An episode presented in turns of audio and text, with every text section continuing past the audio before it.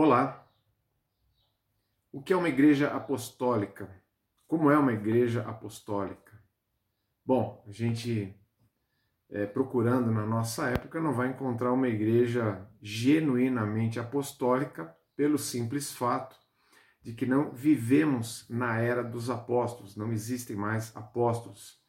Portanto, a gente não vai ter a igreja chamada apostólica. O máximo que a gente pode ter são igrejas uh, inspiradas uh, no ensino dos apóstolos, baseadas no ensino dos apóstolos. Isso sim podemos e devemos ter. Uh, mas quando a gente vai lá para o primeiro século e busca referência do que era uma igreja apostólica, certamente nós não vamos encontrar uma igreja perfeita, uma igreja que não errava, uma igreja que todo mundo era certinho, mas com com toda certeza, o que nós vamos encontrar são ingredientes que nos mostram marcas importantes, marcas que devem servir de referência. Esses ingredientes, essas marcas que a gente encontra ali na igreja do primeiro século, elas, esses, é, esses elementos, eles estão nas escrituras, estão no Novo Testamento. Nós devemos buscá-los para entender o que é uma igreja é, apostólica e assim uh, buscarmos essa referência para que uma igreja seja inspirada nisso e se baseie nisso. O apóstolo Paulo, encerrando aqui a carta de Paulo aos Romanos, tá caminhando aqui para o finalzinho mesmo, ele envia várias saudações a pessoas uh, que uh, ou eram ali de Roma ou estavam em Roma, mas pessoas que de uma ou de outra forma congregavam ali, faziam parte do grupo chamado Igreja de Roma.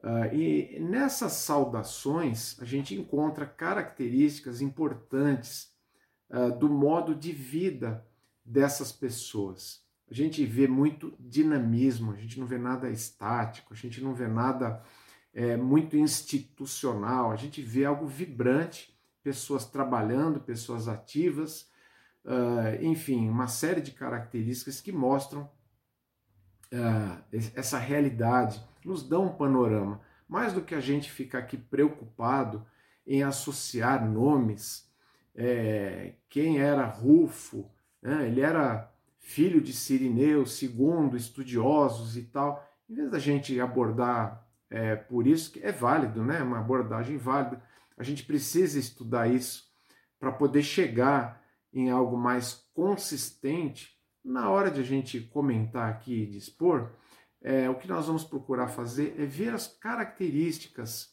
é, dessa igreja apostólica, a igreja realmente apostólica. Então a gente vê aqui Paulo mostrando a sua apreciação pelas pessoas e pelos seus ministérios, por aquilo, por aquilo que as pessoas faziam. E isso é o que nós vamos tomar como como base, como referência aqui nesse texto de hoje.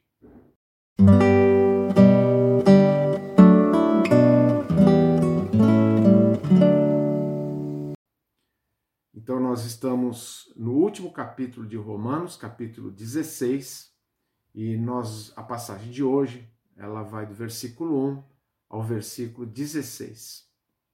Recomendo-lhes nossa irmã Febe, serva da igreja em Sencreia.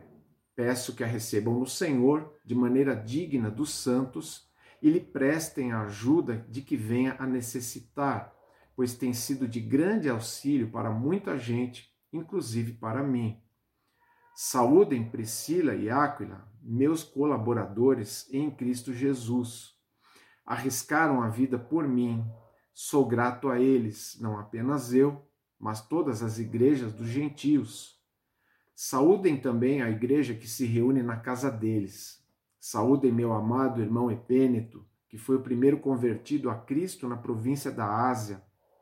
Saúdem Maria, que trabalhou arduamente por vocês. Saúdem Andrônico e Júnias, meus parentes que estiveram na prisão comigo.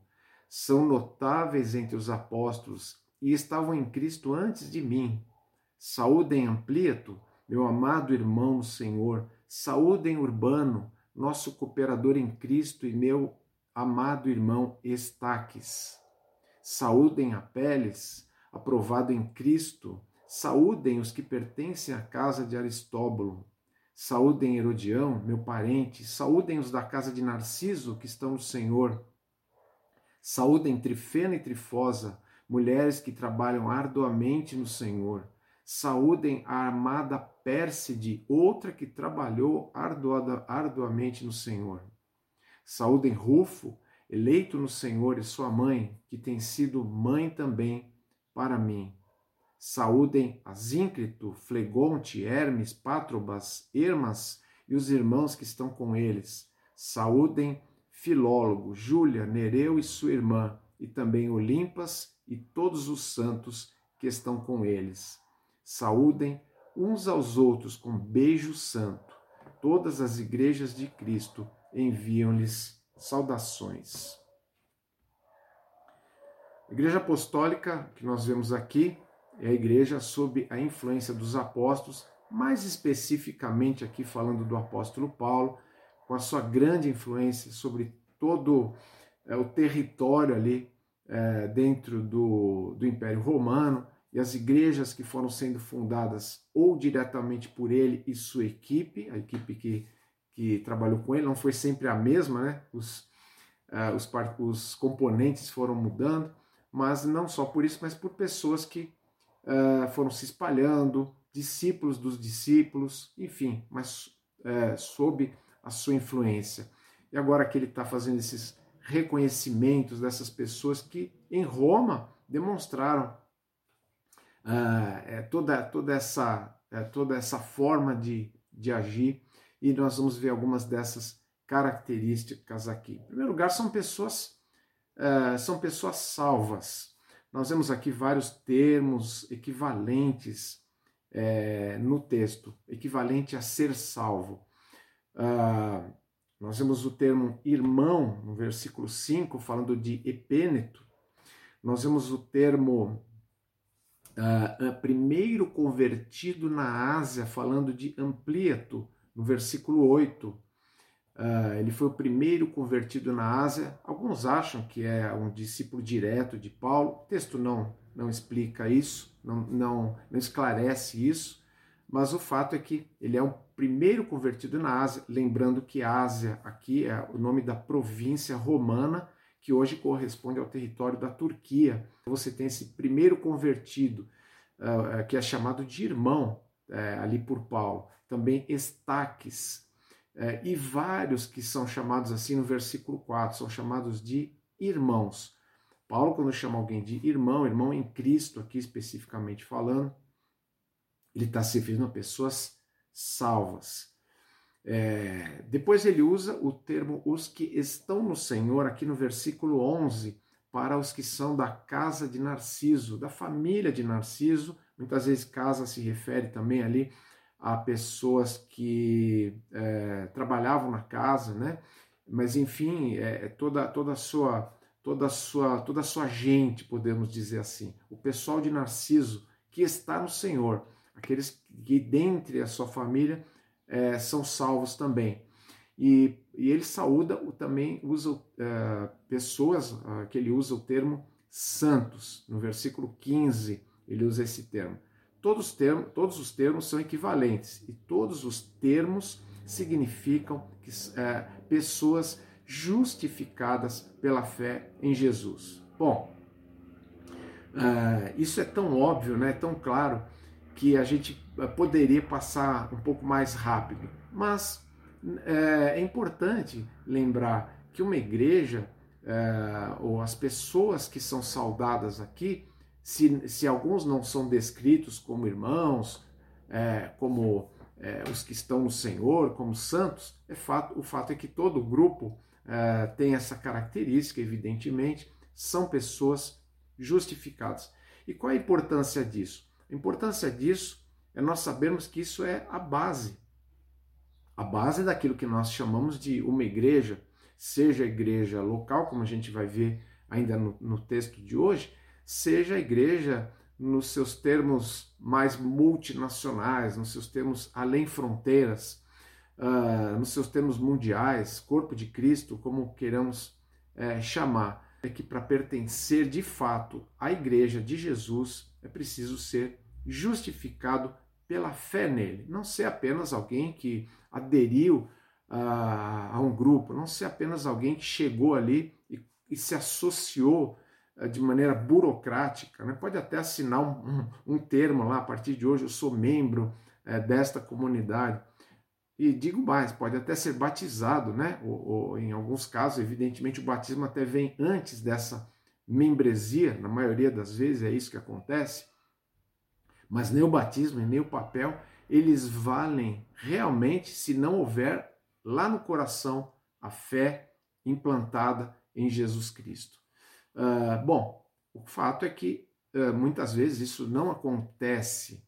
É, muitas vezes o que se chama de uma congregação, é, você tem ali um número de pessoas substancialmente grande é, que não, não são pessoas salvas, não são pessoas justificadas. Até aí tudo bem, as pessoas são bem-vindas e devem participar, devem estar ali para ouvir, devem estar ali para chegar, é, se possível, pela ação de Deus, a serem justificadas também. O que não podemos é desprezar o fato da conversão, desprezar é, a importância de que a pessoa precisa ser de fato convertida. E nem sempre isso acontece, nem sempre o fato da conversão é algo sério. Às vezes as pessoas ficam naquela questão assim: ah, Fulano ele não é, uh, não temos muita certeza, ele não tem fruto, ele não tem, não expressa sua fé em Cristo, parece que não tem muita convicção, mas ele conhece, conhece a palavra. A gente ouve muito esse termo, né? Conhece a palavra, ele conhece isso, ele conhece aquilo. E nós sabemos que a fé em Cristo é algo muito específico, é algo muito sólido, não é algo que dá para alguém confundir. Ah, está confuso, não sabe, ele não tem certeza. Quando você tem fé em Cristo, você tem certeza uh, disso.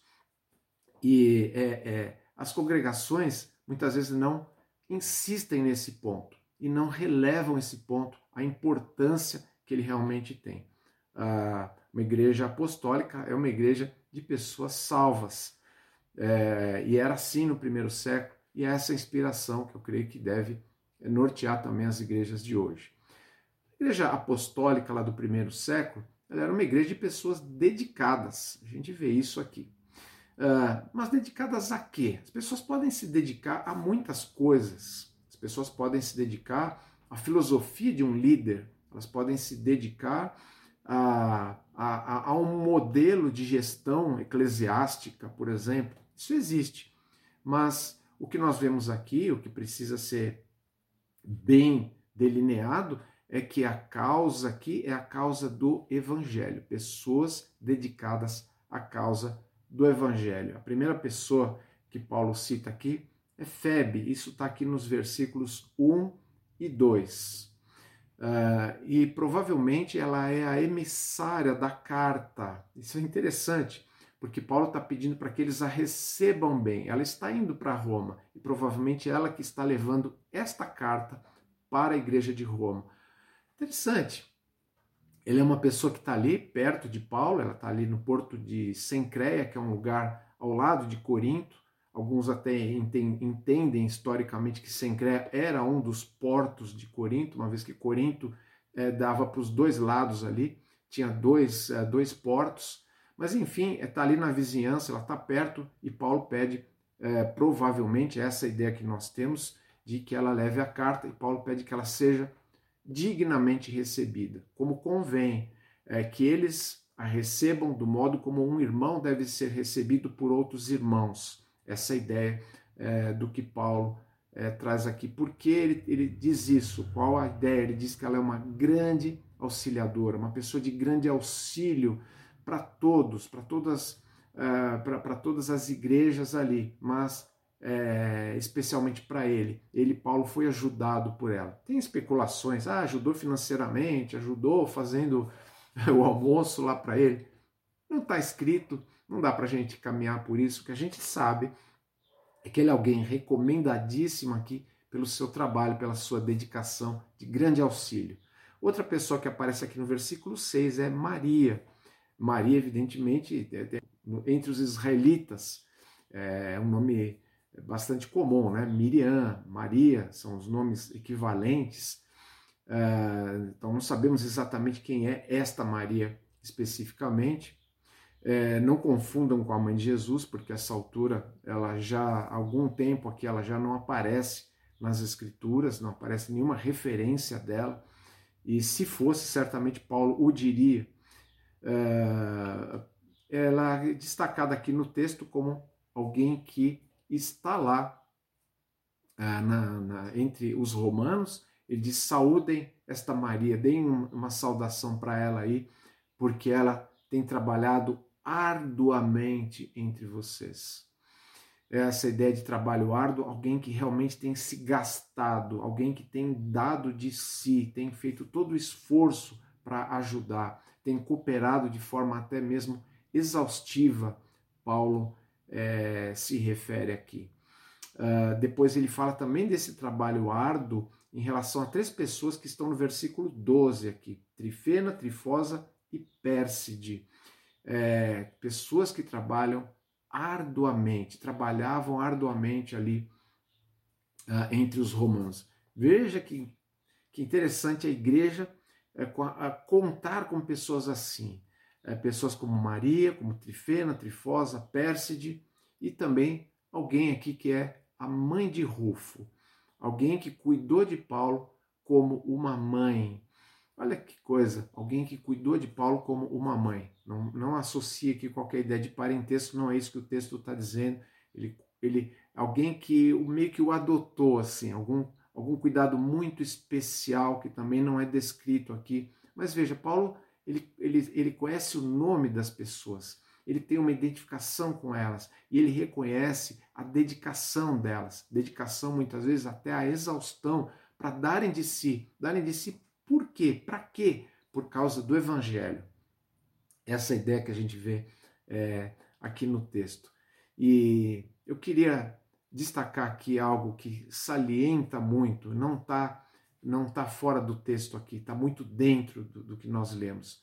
Todas estas pessoas que são exemplos de serviço aqui, que Paulo destaca nesta primeira sessão, são mulheres. A importância da mulher na igreja desde o início. A mulher, que era tão desprezada nas outras culturas, no cristianismo, ela veio a ter um papel importante, não como apóstola, porque não tinha apóstolas, não como pastora, porque isso também não existia ali, eh, não, não nesses cargos, não nesses ofícios. Aliás, alguns entendem que Febe talvez fosse uma diaconisa por causa do termo ser, alguém que serve mas isso é muito duvidoso, não é o que o texto afirma. O fato é que não, não se trata de cargo, se trata da importância, se trata do lugar. As mulheres tinham um lugar, um lugar dado por Deus, reservado por Deus, e, e mas o lugar próprio, o lugar adequado. É, não que elas, é, não estamos falando aqui de pessoas que fazem serviços subalternos, não se trata disso. Se trata de ajudar, de ter a sua importância, de ter a sua cota de cooperação. Paulo cita aqui também exemplos de companheirismo. Ele cita um casal que aparece algumas vezes aqui nas Escrituras, no Novo Testamento, que são Áquila ou Áquila e Priscila. É um casal que ele conheceu em Corinto, eles tinham saído de Roma por causa do decreto do, é, de Cláudio, né? É, que havia expulsado os judeus de Roma. Não vamos entrar aqui em mais detalhes históricos, mas eles haviam sido expulsos junto com o grupo de judeus, tinham ido para Corinto, saíram de Roma, foram para Corinto, se identificaram com Paulo, eh, não só porque eram convertidos, eram cristãos, mas também porque tinham a mesma profissão. Eles faziam tendas, seja lá essa tenda é, especificamente o que for, mas o fato é que eles eram artesãos, vamos colocar dessa forma, fica absolutamente claro, é, e se identificaram, moraram juntos e trabalharam juntos e ministraram juntos. Uh, Paulo foi para Éfeso, eles foram com Paulo, depois Paulo os deixou em Éfeso, eles foram discipuladores, inclusive, de Apolo, um grande, é, um grande evangelista, um grande orador que havia na igreja, é, na igreja ali do primeiro século. Uh, depois, possivelmente, né, pelo que a gente vê, o decreto de Cláudio deve ter caducado, até porque Cláudio já havia falecido a essa altura. Eles estão de volta aqui em Roma, como, como o texto mostra, e você diz, você vê aqui que Paulo diz que eles inclusive arriscaram a vida, a palavra literal ali, arriscaram o seu pescoço. Ah, o texto original diz que eles arriscaram o seu pescoço, arriscaram sua vida é, por Paulo. Não sabemos em que circunstância, porque não há o relato disso em Atos ou em outros lugares, mas o fato é que eles tiveram essa disposição sacrificial. Que casal precioso! Como eles ajudavam, a sua presença onde eles estiveram realmente foi de muito valor. Eles tiveram um papel, assim, já um papel de liderança, um papel proeminente, de pessoas que discipulavam, que ensinavam. É, como casal, isso é muito interessante, é muito inspirador. É, nós temos também o caso de Andrônico e Júnias, que alguns acham que também se trata de um casal. O nome Júnias é um pouco é, é um pouco controverso aí é, em relação a isso, mas nós vemos aqui no texto que eles estiveram presos junto com Paulo. Eles foram precursores de Paulo no Evangelho, eles se converteram antes de Paulo. Paulo fala que eles são seus parentes, a ideia aqui pode ser parente literalmente falando de sangue, mas pode simplesmente significar que eles eram israelitas como ele. Uh, isso não vai fazer grande diferença aqui para avaliação do seu ministério, do seu, da sua dedicação, uh, do, do, do, seu, do seu serviço. O fato é que eles tinham boa reputação entre os apóstolos. A ideia de que eles eram contados como pessoas de valor pelos apóstolos, eles eram é, relacionados assim, eles eram reputados assim, já tinham essa, essa consistência de bom testemunho. E Paulo diz: olha, vocês têm pessoas de muito valor aí é, em Roma, pessoas que realmente têm sido aprovado, é, aprovadas é, nesse sentido. E por falar em aprovado, aparece uma pessoa especificamente é, citada como aprovado. Não que os outros não fossem, mas ele cita o caso de Apeles. Uh, talvez porque ele tenha passado por muitas provações, essa ideia de alguém aprovado geralmente se refere a isso, né? Aprovação é, é, é porque passou no teste, né? Passou na, no teste das provações, mostrou sua verdadeira fé, a fé verdadeira em Cristo, genuína em Cristo.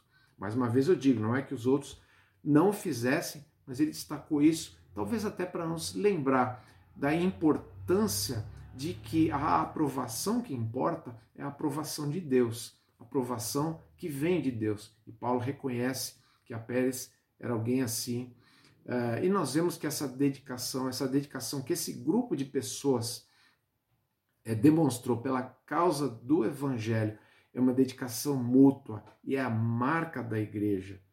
É, são pessoas é, que, de maneiras diferentes, serviram, se dedicaram. Isso é muito importante a gente entender. Cada um atuou de um jeito, cada um, cada um atuou em lugares diferentes, de formas diferentes, mas com algo em comum: uma intensa dedicação.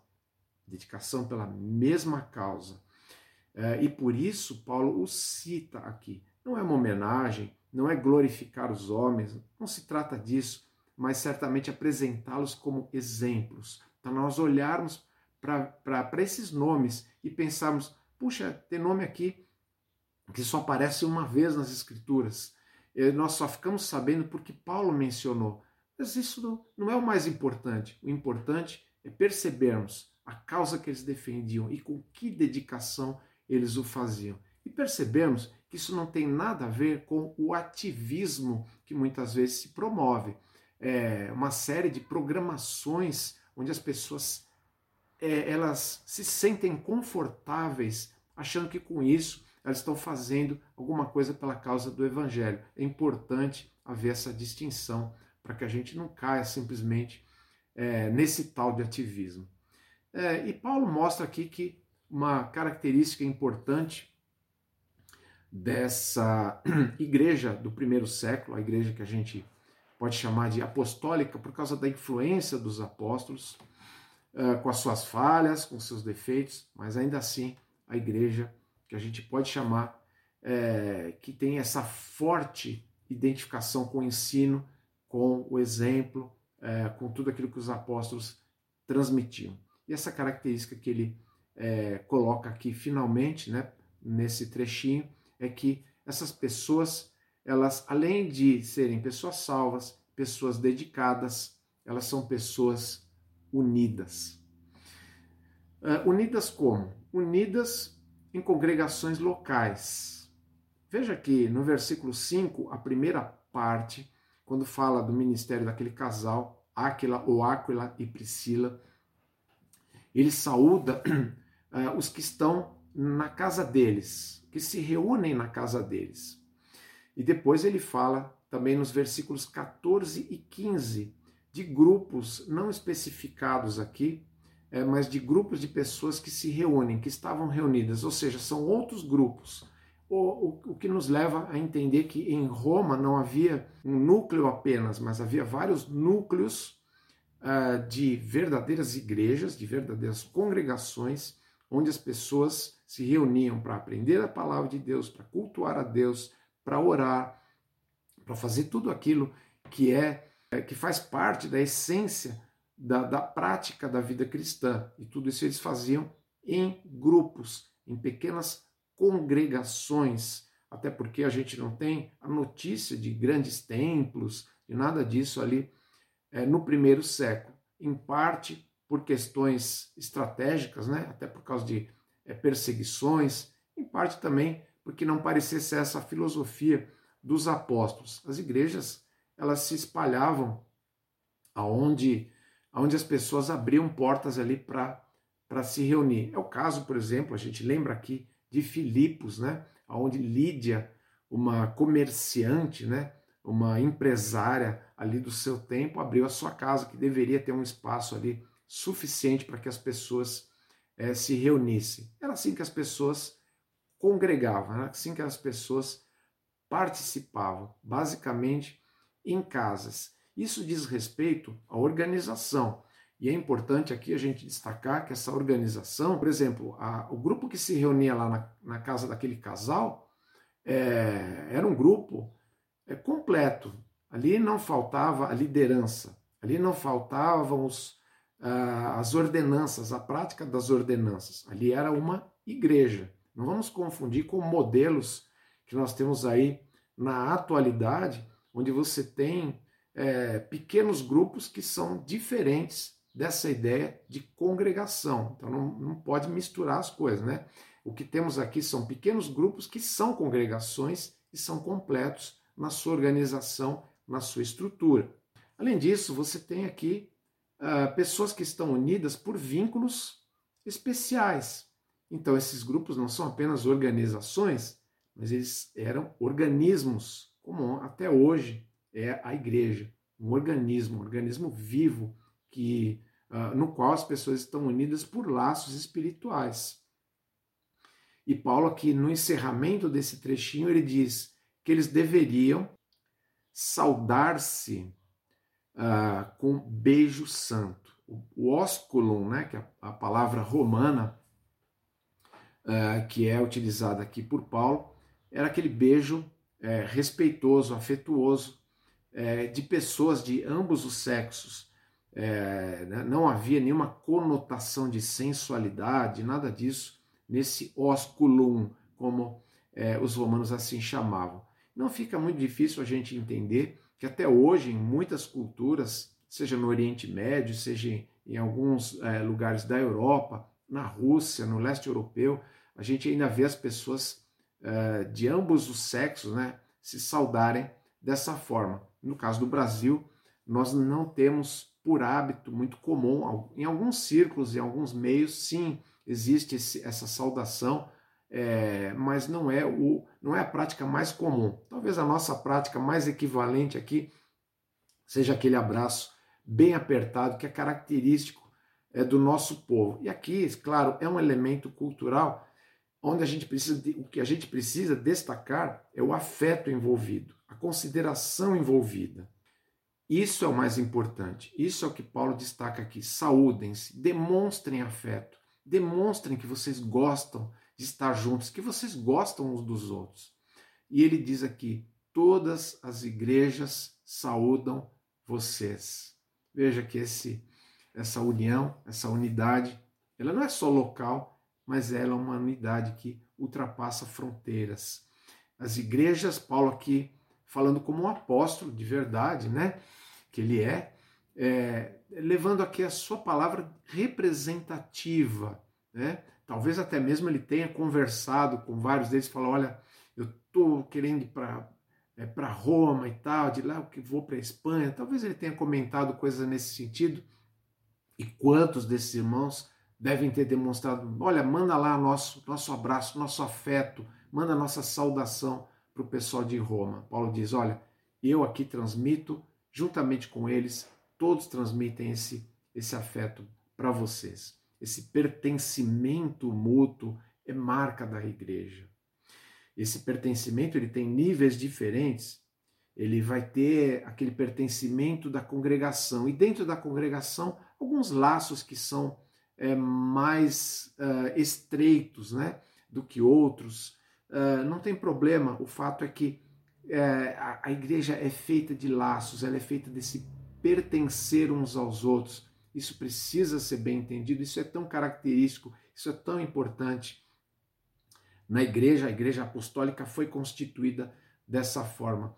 A igreja não é um mero ajuntamento, é, ela, ela não é isso, não é juntar pessoas. A igreja é muito mais do que isso.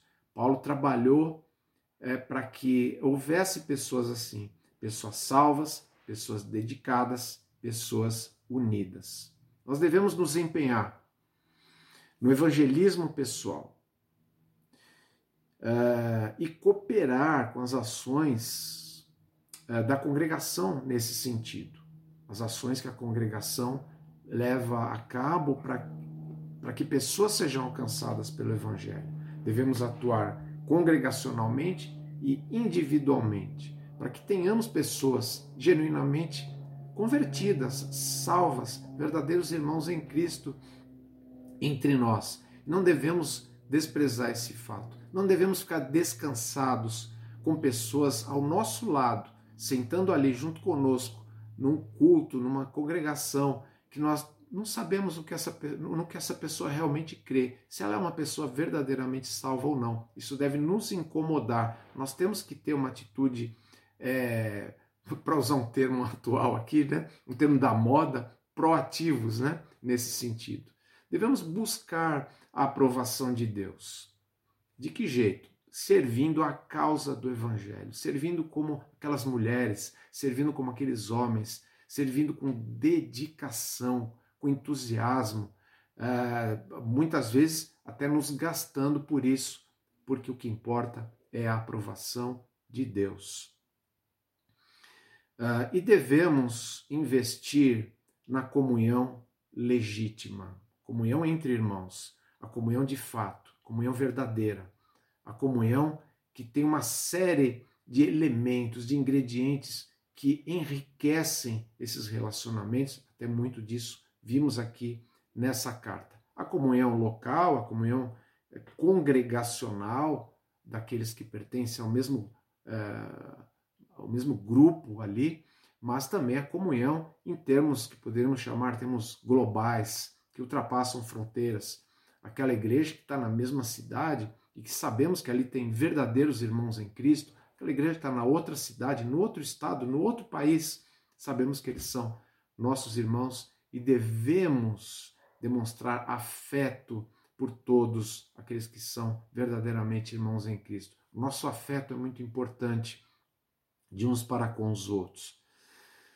Se não temos justificação, se você não tem a justificação pela fé em Cristo, claro que tudo isso é, é sem valor para você. Nada disso faz sentido. Então, fica mais uma vez aqui o lembrete de que é necessário depositar a fé em Jesus Cristo, única e exclusivamente em Jesus Cristo. Não é Jesus Cristo mais esse ou mais aquele. Uh, e claro, a carta de Paulo aos Romanos ela traz todo o roteiro, digamos assim, né? Então, recomendo mais uma vez retornar às primeiras mensagens, aos primeiros capítulos desta série para que haja uma compreensão e você que não tem a justificação pela fé em Jesus possa chegar até ela. Na próxima semana, a gente vê aqui no texto a advertência uh, advertência de Paulo. Ele, ele vai ter uma despedidazinha, mas antes ele quer deixar um, um, um traço ali de advertência. Advertência para que haja discernimento, para que haja vigilância em relação a certos perigos. Perigos que rondavam e continuam rondando a igreja. Que o ensino de hoje, o ensino da Escritura, aquilo que está nesse texto, traga exemplos que sejam desafiadores para a vida de cada um. Traga desafios que nos inspire nesses bons exemplos, que nos inspire naquilo que vem de boa referência da igreja do primeiro século, a igreja que esteve diretamente influenciada pelos apóstolos, pelo apóstolo Paulo, mais especificamente. Isso traga coisas boas aí na vida é, de cada um. Então, é, tenha uma boa semana e que Deus te abençoe.